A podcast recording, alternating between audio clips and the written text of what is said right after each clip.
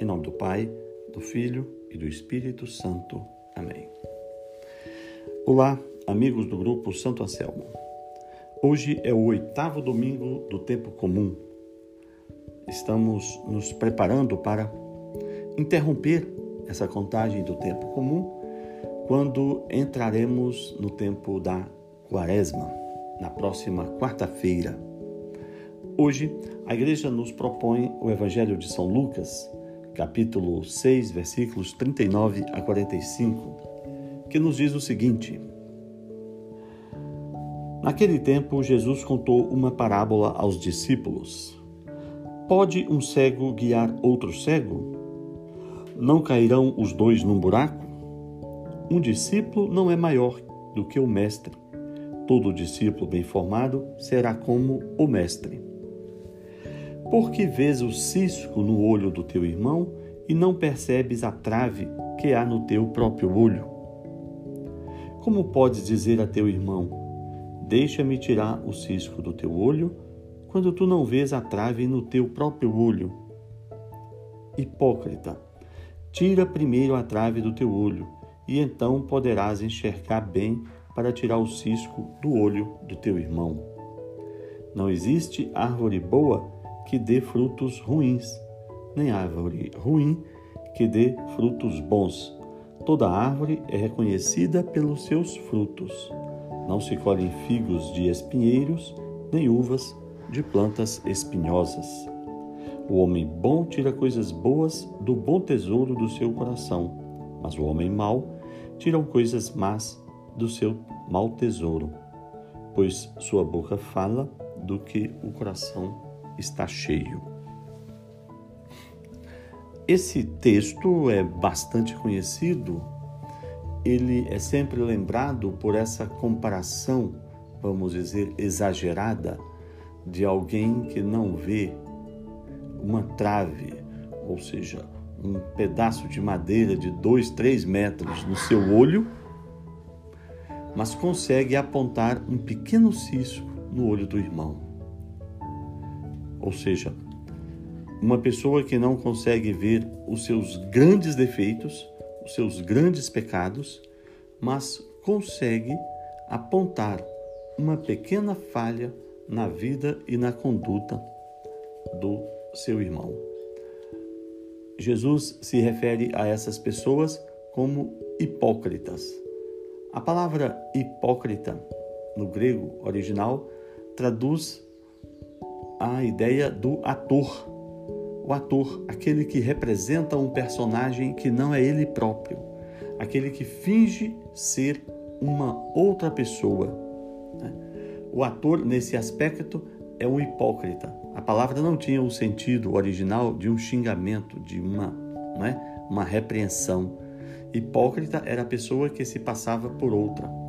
E assim é a pessoa que tem graves defeitos, é, tem uma vida errante e, no entanto, consegue apontar os defeitos menores e pequenos do seu irmão. O que o nosso Senhor quer nos dizer com essa palavra é que nós devemos estar muito atentos quando pretendemos corrigir o nosso irmão, quando pretendemos é, ajudar o nosso irmão a andar no caminho melhor, para que não incorramos, como se diz no início da leitura, na condição de um cego que está guiando outro cego, e aí poderemos cair no mesmo buraco. Esse evangelho não está desencorajando a correção de um irmão para com o outro, mas está encorajando que cada um faça um exame de consciência, cuide da sua própria vida, é, corrija os seus erros graves, para então ajudar o próximo. E nessa hora de ajudar alguém, de aconselhar alguém e de, sobretudo, auxiliar alguém a melhorar a sua caminhada de fé, nós devemos ter a humildade de nos reconhecer também pecadores. E sempre perguntar: será que eu não tenho erros maiores do que aquela pessoa que eu pretendo corrigir? Será que eu não sou é, uma, um católico mais infiel do que aquele que eu pretendo corrigir? Então, a correção, quando ela existir, ela deve ser pautada pela pelo aspecto caritativo, não é? A correção deve ser feita sempre com amor e no intuito de ajudar o próximo e não de condená-lo, mas ao mesmo tempo com muita humildade, sabendo que somos iguais ou piores que aquela pessoa que pretendemos corrigir. E no final, o texto traz uma coisa, uma lição muito interessante, dizendo: a boca fala daquilo que o coração está cheio é, esse texto por si só mereceria uma outra reflexão. Do que temos falado frequentemente? Qual é o nosso assunto principal? Quais são as palavras que estão sempre na nossa boca? É a de ajudar? É a de elogiar? É a de sermos amigos? De sermos caritativos? Ou é a palavra de condenação? Ou é a palavra de apontamento dos erros dos outros? A boca fala daquilo que o coração está cheio. Vamos encher o nosso coração de coisas boas nessa oitava semana do tempo comum. E vamos aproveitar o período da quaresma para encher o nosso coração de coisas boas. E aí as nossas palavras serão boas. Que Deus nos abençoe.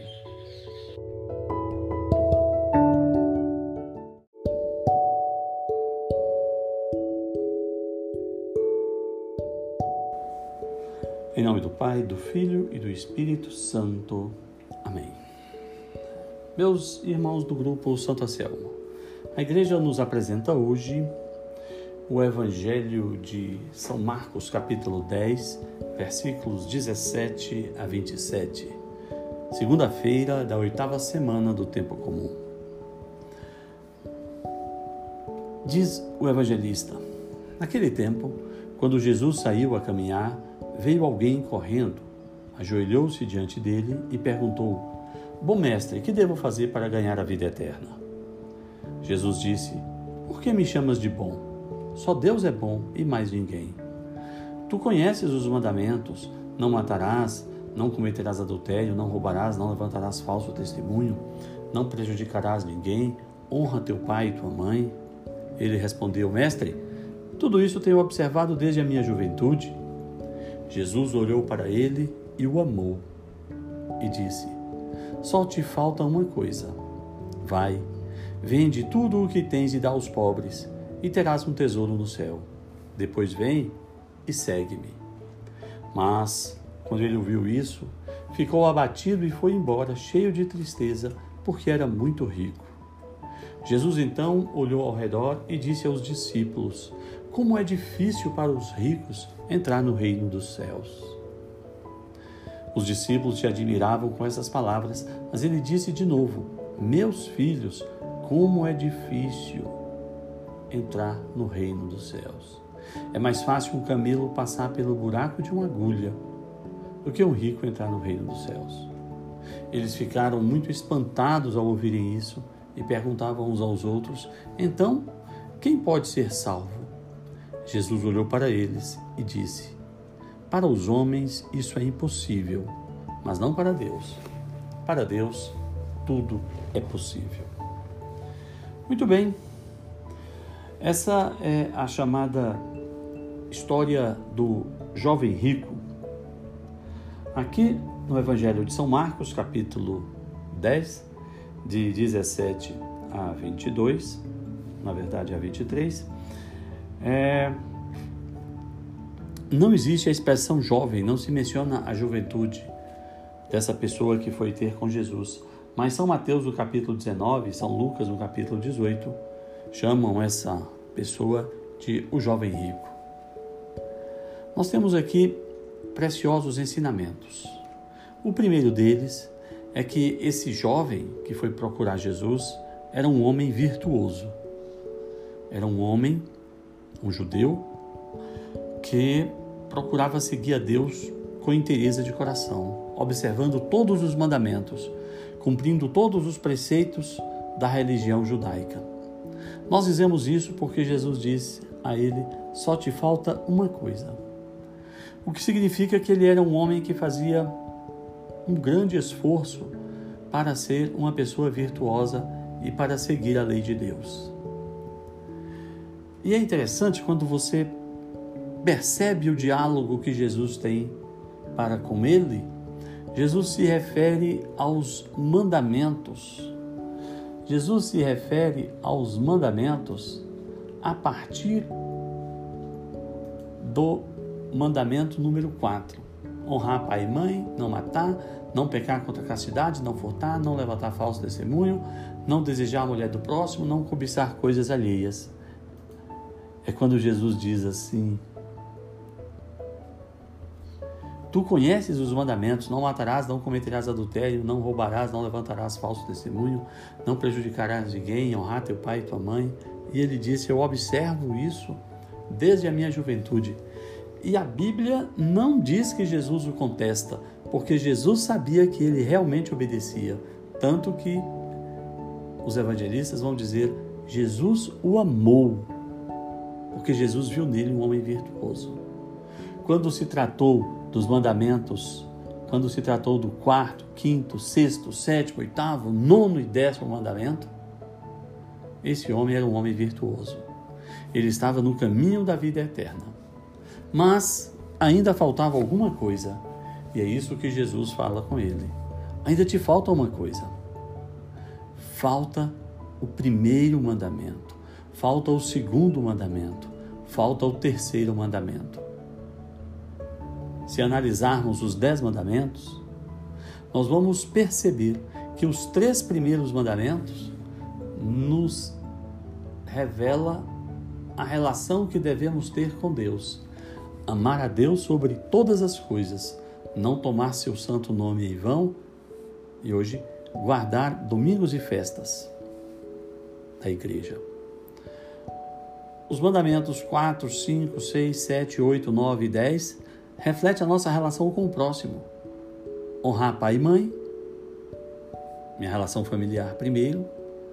Não matar, respeitar a vida, a dignidade e o próximo. Não pecar contra a castidade, a pureza de coração. Não furtar.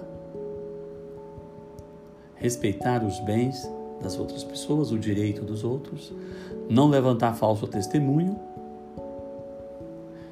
quer dizer, não prejudicar as pessoas, e não desejar a mulher do próximo nem cobiçar as coisas alheias. Observe que do quarto ao décimo mandamento nós temos a nossa relação com as pessoas, e do primeiro ao terceiro nós temos a nossa relação com Deus. Esse rapaz rico, ele observava os mandamentos nas relações interpessoais com perfeição. Mas ele não observava o primeiro mandamento, amar a Deus sobre todas as coisas. Por quê? porque ele tinha um outro Deus.